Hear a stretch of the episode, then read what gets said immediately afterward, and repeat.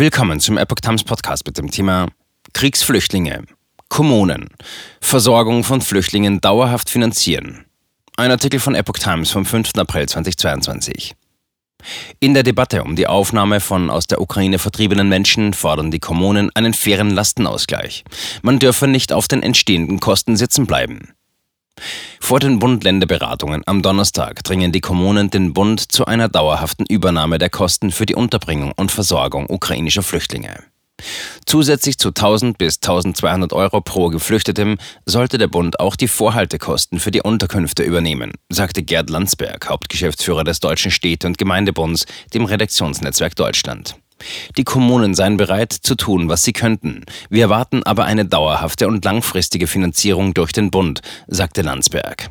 Wir brauchen einen fairen Lastenausgleich. Den müssen Bund und Länder bei der Ministerpräsidentenkonferenz in dieser Woche beschließen, forderte auch der Präsident des Deutschen Städtetags, Markus Lewe. Bereits entstandene Kosten für die Unterbringung und die künftigen Kosten müssten erstattet werden, sagte Lewe dem RND. Reinhard Sager, der Präsident des Deutschen Landkreistages, verlangte eine auskömmliche Finanzierung. Neben den kreisfreien Städten seien auch die Landkreise die maßgeblichen Kostenträger für Sozial- und Integrationsleistungen und dürften nicht auf den Kosten sitzen bleiben, mahnte Sager im RND. Die Ministerpräsidenten der Bundesländer beraten am Donnerstag mit Bundeskanzler Olaf Scholz über Fragen der Verteilung ukrainischer Flüchtlinge und die Finanzierung. Bei ihrer Konferenz am 17. März hatten sich Bund und Länder darauf verständigt, die Aufnahme der Kriegsflüchtlinge als Gemeinschaftsaufgabe anzugehen.